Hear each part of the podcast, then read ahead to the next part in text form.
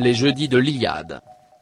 Donc bonsoir à tous, merci d'être venus nombreux pour ce 26e jeudi de l'Iliade qui est présenté ce soir par Solène Marty, euh, auditrice de l'Institut Iliade, de la promotion Raspail, euh, qui est aujourd'hui cadre de l'Institut Iliade et qui nous parlera ce soir euh, de l'appel à la jeunesse euh, de Dominique Vénère et de son éthique guerrière et militante.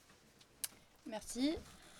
Donc en effet, euh, si on se retrouve ce soir, c'est parce que c'est la réédition de, du Samouraï d'Occident, qui est une réédition attendue, puisqu'elle va enfin permettre de trouver ce livre euh, de manière accessible. euh, voilà.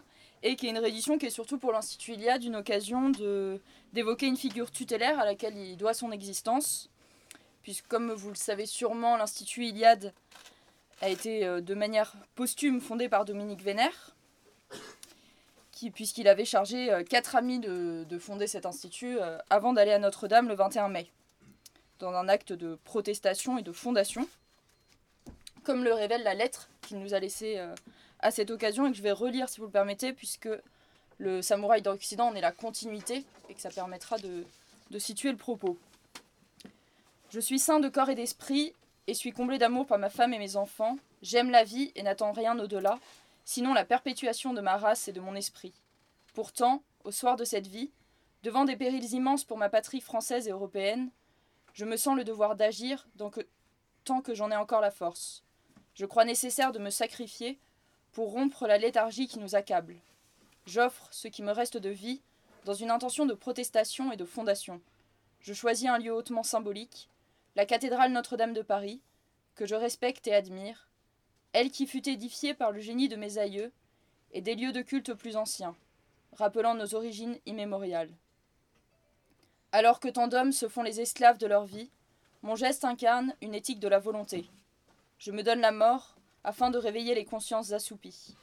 Je m'insurge contre la fatalité, je m'insurge contre les poisons de l'âme et contre les désirs individuels envahissants qui détruisent nos ancrages identitaires et notamment la famille, socle intime de notre civilisation multimillénaire. Alors que je défends l'identité de tous les peuples chez eux, je m'insurge aussi contre le crime visant au remplacement de nos populations. Le discours dominant ne pouvant sortir de ces ambiguïtés toxiques, il appartient aux Européens d'en tirer les conséquences. À défaut de posséder une religion identitaire à laquelle nous amarrer, nous avons en partage depuis Homère une mémoire propre, dépôt de toutes les valeurs sur lesquelles refonder notre future renaissance, en rupture avec la métaphysique de l'illimité, source néfaste de toutes les dérives modernes. Je demande pardon par avance à ceux que ma mort fera souffrir, et d'abord à ma femme, à mes enfants et petits-enfants, ainsi qu'à mes amis et fidèles. Mais une fois estompé le choc de la douleur, je ne doute pas que les uns et les autres comprendront le sens de mon geste et transcendront leur peine en fierté. Je souhaite que cela se concerte pour durer. Ils trouveront dans mes écrits récents la préfiguration et l'explication de mon geste. Bon, cette lettre résume en soi le, titre de l'intervention, on va quand même essayer d'aller un peu plus loin. Ça fait presque dix ans que Dominique Vénère s'est donné la mort, puisque c'était en 2013 qu'on va arriver en 2023, et comme le dit Machiavel, tous les dix ans, un peuple a besoin de retremper son âme. Donc ces dix ans sont l'occasion d'un rappel, d'un bilan en quelque sorte, mais surtout d'une nouvelle prise de perspective, d'un nouvel entrain. Avant de continuer, il faut donc présenter, ou du moins essayer, de présenter Dominique Vénère en quelques mots. Et petite digression, lors des entretiens qui avaient été réalisés avec ses proches et ses camarades, peu de temps, après, dans un travail de, de, de prise en compte de données, nous leur avions demandé de donner les trois mots qui leur venaient à l'esprit s'ils devaient résumer la vie de Dominique Vénère. Vaste entreprise, mais il était assez frappant de remarquer la concordance des réponses. Et selon eux, on aurait pu résumer cette vie en trois mots, en effet, qui auraient été honneur, tradition, fidélité. Honneur, identité, fidélité. Permanence, cohérence, courage découlant ensuite de cette première ligne. Et ce, malgré des périodes de vie très variées, alternant militantisme, recours aux forêts ou encore méditation sur l'histoire. Dans la préface du deuxième volume des carnets de Dominique Vénère qui ont été publiés à la Nouvelle Librairie, Jean-Yves Le Gallou le, résume, euh, je pense, assez bien quand il dit Chez Dominique Vénère, le volontarisme est affirmé en permanence, quel que soit son âge. Il meurt jeune d'esprit, et c'est à la jeunesse qu'il s'adresse.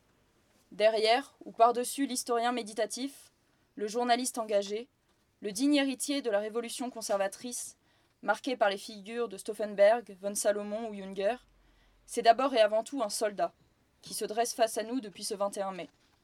D'abord et avant tout, un combattant. Si le grand penseur de l'identité est vraisemblablement Samuel Huntington, alors le grand poète, le chantre ou le barde de l'identité, c'est sans nul doute Dominique Vénère.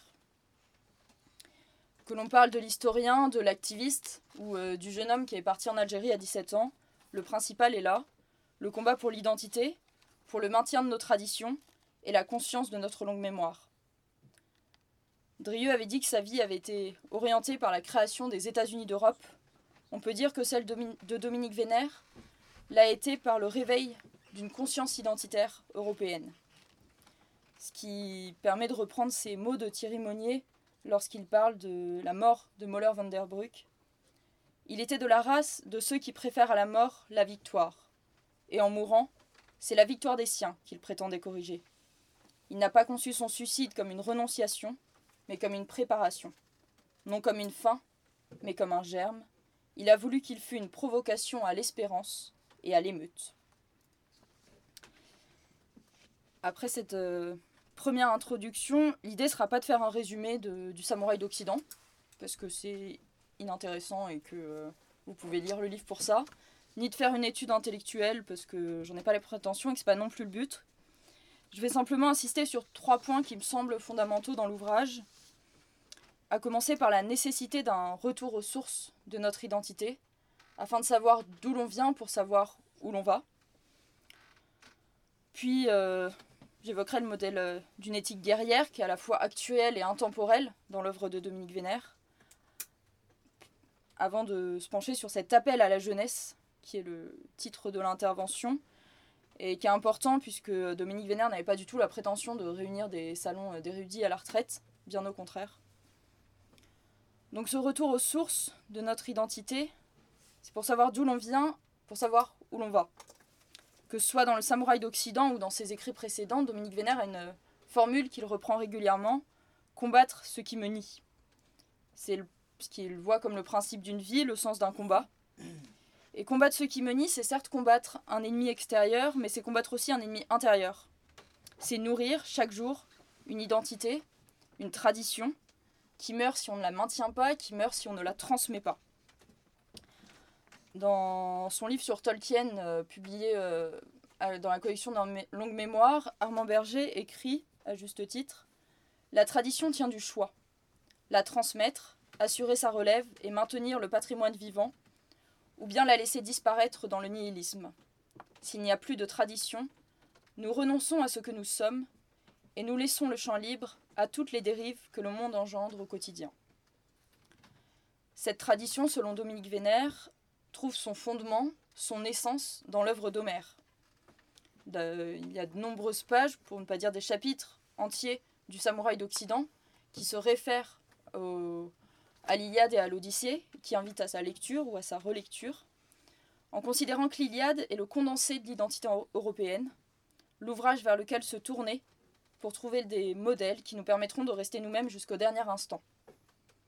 Pour Vénère, les poèmes homériques sont le socle de la civilisation européenne, sa source intellectuelle, spirituelle et identitaire. Lire Homère, c'est donc s'imprégner d'une triade homérique qui, euh, qui, lui est chère, qui irrigue la pensée de Dominique Vénère, mais qui irrigue surtout une certaine vision de l'Europe, dont il se veut le réveilleur et le passeur de flambeaux. Parce qu'il est évident que si on lit Dominique Vénère, c'est pas simplement pour une logique de parti ou pour suivre un gourou politique, mais pour révéler, pour comprendre l'Europe, pour comprendre notre identité et notre histoire. Cette Europe, nous la comprenons, nous la vivons à travers ce qu'il nomme la triade homérique, qui avait servi de sous-titre au Réveil européen, publié par l'Institut Iliade. La nature comme socle, l'excellence comme but et la beauté comme horizon. Le reste vient de là depuis 30 000 ans. On lit ainsi dans le Samouraï d'Occident Aux Européens, le poète fondateur rappelle qu'ils ne sont pas nés d'hier. Il leur lègue le socle de leur identité, la première expression parfaite d'un patrimoine éthique et esthétique qu'il tenait lui-même en héritage et qu'il a sublimé de façon que l'on dirait divine. Les principes qu'il a fait vivre par ses personnages n'ont pas cessé de renaître jusqu'à nous, montrant que le fil secret de notre tradition ne pouvait être rompu. Ainsi, l'avenir prend-il racine dans la mémoire du passé. En présentant les choses ainsi, Dominique Vénère nous invite en quelque sorte à une seconde révolution conservatrice qui ne soit pas simplement une opposition au monde moderne, tel que le perçoit Charles Péguy lorsqu'il dit Le monde moderne avilit. Il avilit la cité, il avilit il avilit l'homme, il avilit l'amour, il avilit la femme, il avilit la race, il avilit l'enfant, il avilit la nation, il avilit la famille, il avilit la mort. Parce que ce constat, il est évident que Dominique Vénère le partage, mais il va au-delà, en témoignant ainsi de ce qu'il nomme lui-même sa foi indestructible dans la permanence de la tradition européenne. L'objectif est donc simple, dans le fond, être et durer, transmettre et exister, transmettre pour exister, afin de renouer avec l'Europe, avec ses traditions, sa spiritualité, ses racines, renouer avec ce qui dure malgré l'évolution du temps, conformément à la définition qu'il donne de, la tradition. La tradition telle que je l'entends n'est pas le passé, mais au contraire ce qui ne passe pas et revient toujours sous des formes différentes. Elle désigne l'essence d'une civilisation sur la très longue durée ce qui résiste au temps et survit aux influences perturbatrices des religions, des modes et des idéologies importées. Ce qu'il convient de comprendre, c'est donc cette vision dynamique de la tradition, qui implique nécessairement une action, une protection de la part de ceux qui s'en revendiquent. Car notre objectif n'est pas de bâtir des musées européens qui feraient l'étalage de ce que nous avons perdu. N'est pas de vénérer des cendres, mais d'allumer des feux, de transmettre une flamme. L'essence d'une culture, l'essence d'une civilisation repose sur des valeurs esthétiques, des valeurs éthiques vivantes, qui structurent des comportements et des représentations ancrées dans le réel. Si cette culture est aujourd'hui en dormition, pour paraphraser Dominique Vénère, rappelons-nous qu'elle a aussi l'éternité devant elle. Tant qu'il reste un peuple, notre civilisation peut donc se réveiller. Petit aparté sur le terme de civilisation, pour éviter les équivoques, la civilisation endormie qu'évoque Dominique Vénère est bien une civilisation européenne. Et son discours sur la n'est pas une désolation sur le déclin du confort occidental, puisque le déclin de la civilisation occidentale est quelque chose qu'il appelle de ses voeux, puisqu'elle est la condition du réveil de la civilisation européenne. Ce projet, c'est donc un projet euh, de recherche, c'est donc une recherche de sens, une recherche d'essence aussi, et ce que revendique Dominique Vénère, c'est en quelque sorte une vision du monde avant tout esthétique, puisqu'animée par la, conviction que éthique et esthétique ne font qu'un. Alors pourquoi une éthique guerrière, comme c'était le, sujet? Certes, on pourrait arguer que la situation actuelle permet de justifier le terme. On pourrait aussi arguer que la guerre est une expérience formatrice pour un homme, comme elle l'a été pour lui en Algérie. Mais il ne s'agit pas de faire une apologie de la guerre euh, en toutes circonstances. Ce que rappelle Dominique Vénère, c'est avant tout que le premier épisode de la littérature européenne, l'Iliade, s'ouvre sur un récit de guerre, dont l'influence sur notre rapport au monde est centrale, en ce qu'elle permet de véhiculer des valeurs, une éthique et une certaine beauté. Ce qu'il promeut, c'est donc une éthique, une attitude, qu'il traduit en ces mots, être à soi-même sa propre norme par fidélité à une norme supérieure. Préférer à jamais la solitude et la mort avec les hommes libres au triomphe parmi les esclaves. Quelle qu'en soit l'intensité et les formes, le monde contemporain nous place dans une situation de dissident, de rebelle, pour reprendre les termes de Junger, et donc dans une logique d'affrontement. Mais l'éthique que nous nous fixons a une, une valeur au-delà de cet affrontement, une valeur euh, intégrale de vie. Dans ses carnets rebelles, Dominique Vénère évoque un souvenir d'enfant que sont les défilés des soldats allemands à la fin de la Deuxième Guerre mondiale dans les rues de Paris. Et il a cette réflexion intéressante, puisqu'il dit que c'est une image marquante et structurante, bien au-delà de l'idéologie. Avec cette image de soldats qui ont la tête haute et l'uniforme soigné. Et il écrit Ce que voient certains enfants compte plus dans la chimie secrète de leur formation que ne l'imaginent les adultes. Il révèle bien par là que le combat que nous menons, avant d'être un combat pour des idées, est un combat pour une vision du monde, un combat pour la défense d'une terre, d'un peuple, de sa force, de ses mythes et de ses représentations. En somme, un combat d'existence, pour la défense d'une identité qui est à la fois vécue et observable. Dominique Vénère appelle donc à une éthique de la tenue qui se manifeste au quotidien, témoignant de l'effort sans relâche que nécessite le combat. Un combat qui n'est pas que sur les champs de bataille, car si l'Europe est bien sortie de l'horizon de la guerre à la fin de la Seconde Guerre mondiale, il reste que la lutte est, en un sens inhérente à la vie. Il a à cet égard cette formule que l'on retrouve aussi dans les carnets et dans nombre de ses ouvrages, où il la décrit comme une nécessité intérieure. Mais cette éthique, c'est aussi une exaltation de l'ordre et de la beauté, en accord avec la nature, la promotion d'un certain type d'hommes et de femmes, conformes à notre civilisation et incarnant des valeurs immuables que sont l'honneur, le courage, la force et la fidélité. Il propose dans le samouraï d'Occident une approche totale de l'être, un idéal aristocratique à travers l'éthique de la tenue, induisant une cohérence du corps, de l'âme et de l'esprit, et reprenant les fondements toujours actuels du comportement des vieux Romains en trois points, que sont la gravitas, la grandeur d'âme, la virtus, le courage, et la dignitas, l'honneur. Mais au-delà de cela, ce qui est intéressant, c'est qu'il ne s'agit pas d'un discours doctrinaire avec une liste de commandements absolus qu'il faudrait suivre au risque d'une condamnation éternelle. Il s'agit d'une attitude face à la vie, empreinte d'inspiration multiples. Et ce sont des types d'hommes que Dominique Vénère met en avant, plus que le fond de leurs idées.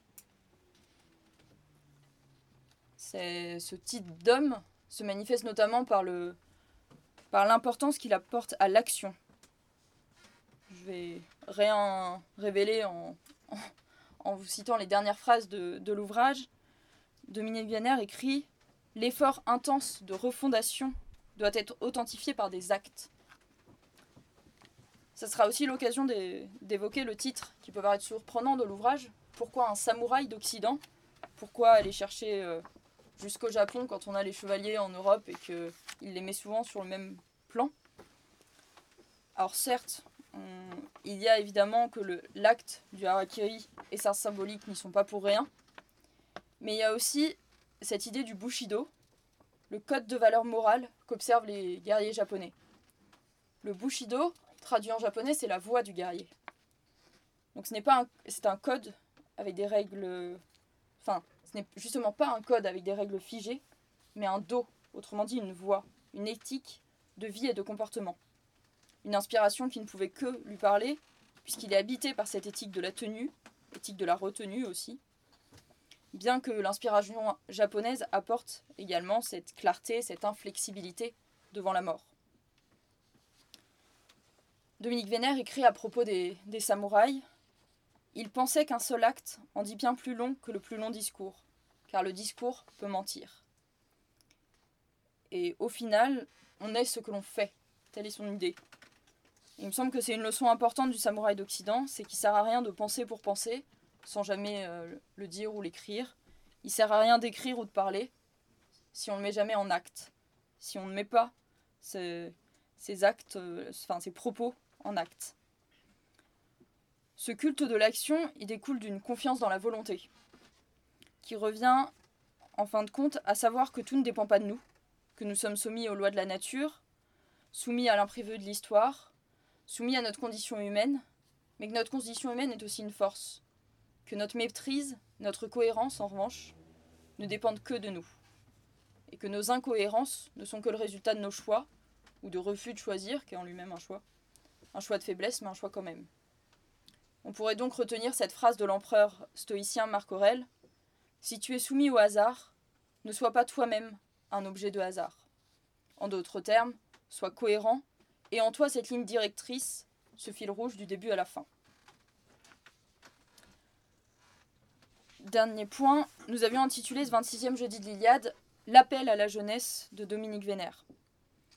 Et c'est un aspect important qui marque sa vie, puisque euh, déjà 40 ans avant sa mort, en intervenant auprès d'un groupe de jeunes, Dominique Vénère avait dit à, à celui qui organisait la réunion Dorénavant, à l'âge que j'ai, je ne m'adresse maintenant qu'aux jeunes.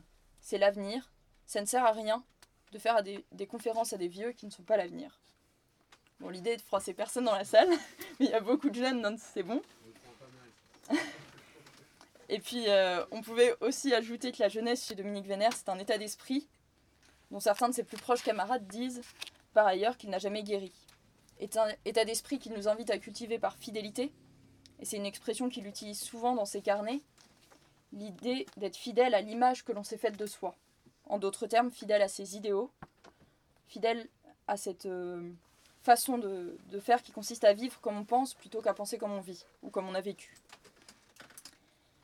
Mais cet appel à la jeunesse est évidemment, au sens strict du mot, un appel aux plus jeunes, qui sont la force vive de combat.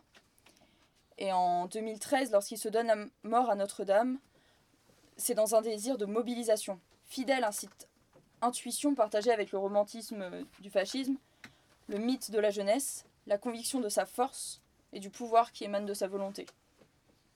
C'est donc à la jeunesse que s'adresse le, samouraï d'Occident, bréviaire pour les insoumis, comme il est sous-titré, qui vise à lui offrir, malgré l'effondrement des connaissances, malgré l'effondrement des références et des structures traditionnelles, un noyau, une colonne vertébrale à laquelle se référer. Colonne vertébrale qui doit animer notre action, quels que soient les choix en apparence divergents auxquels il puisse mener. Dans le fond, ce que propose le samouraï d'Occident, c'est à la fois une ligne de conduite et une échelle de valeur accessible à un enfant de 10 ans. Parce que, fondée sur une vision esthétique, une vision éthique, qui constitue le fondement de notre rapport au monde, à la nature, au temps, aux, aux épreuves, à la guerre aussi. Une vision qui transcende aussi notre approche complémentaire des contraires, l'homme, la femme, la limite, la grandeur, la nature, la technique. On pourrait continuer la liste longtemps tellement l'approche est englobante.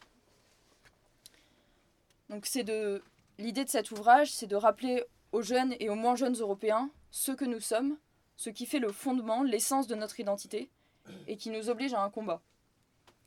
C'est un appel à l'action, à l'action, un appel au ressourcement dans nos textes fondateurs et un appel à l'incarnation d'un être au monde européen, ce qui est le sujet du prochain colloque euh, de l'Institut Iliade le 15 avril. Un appel à la fierté aussi, à relever la tête dans des temps qui n'y invitent pas. Alors pourquoi lire le Samouraï d'Occident? C'est un livre testament dont l'éditeur de la première version disait qu'il éclairerait peut-être le geste de Dominique Vénère.